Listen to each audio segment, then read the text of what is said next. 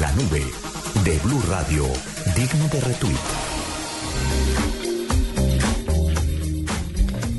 Digno de retweet eh, los descubrimientos que está realizando el rover eh, de la NASA, el Mars Curiosity, eh, que lleva ya un poco como más de siete meses de, de su misión de exploración en el planeta rojo y está realizando unos descubrimientos realmente impresionantes eh, y tiene que ver con pues uno, uno que puede no, o sea, puede no sonar tan espectacular, pero tiene implicaciones serias y es que el rover acaba de descubrir un terreno donde habitan, eh, donde hay una, una cierta composición del suelo específica que permitiría eh, la creación de vida como la conocemos, eh, la aparición de cierto tipo de, de bacterias y microbios eh, que podrían eh, existir también en la Tierra y esto tiene que ver con la composición del suelo. La composición del suelo, eh, pues de acuerdo a, los- las mediciones que está haciendo el rover con instrumentos de, química avanzada y pues de, exámenes de rayos X también, la composición del suelo es un tipo, un tipo de, suelo específico que, que aparece en ambientes donde no, donde hay agua, que, donde uno hubo agua, que ya importante, y dos donde hubo concentraciones de agua que no tenían mucha sal,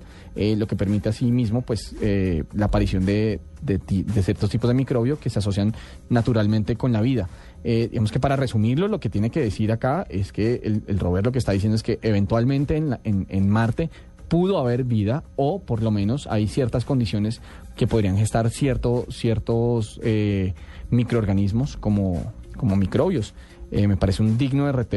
bastante interesante y pues nada, la misión del rover sigue. Eh, hace, unos, hace unas semanas tuvo unos problemas eh, técnicos, unos problemas de software. Fue apagado durante, durante un fin de semana, eh, algo así como en un modo seguro, y después pues reasumió sus, sus misiones y nada, sigue en la exploración del planeta rojo.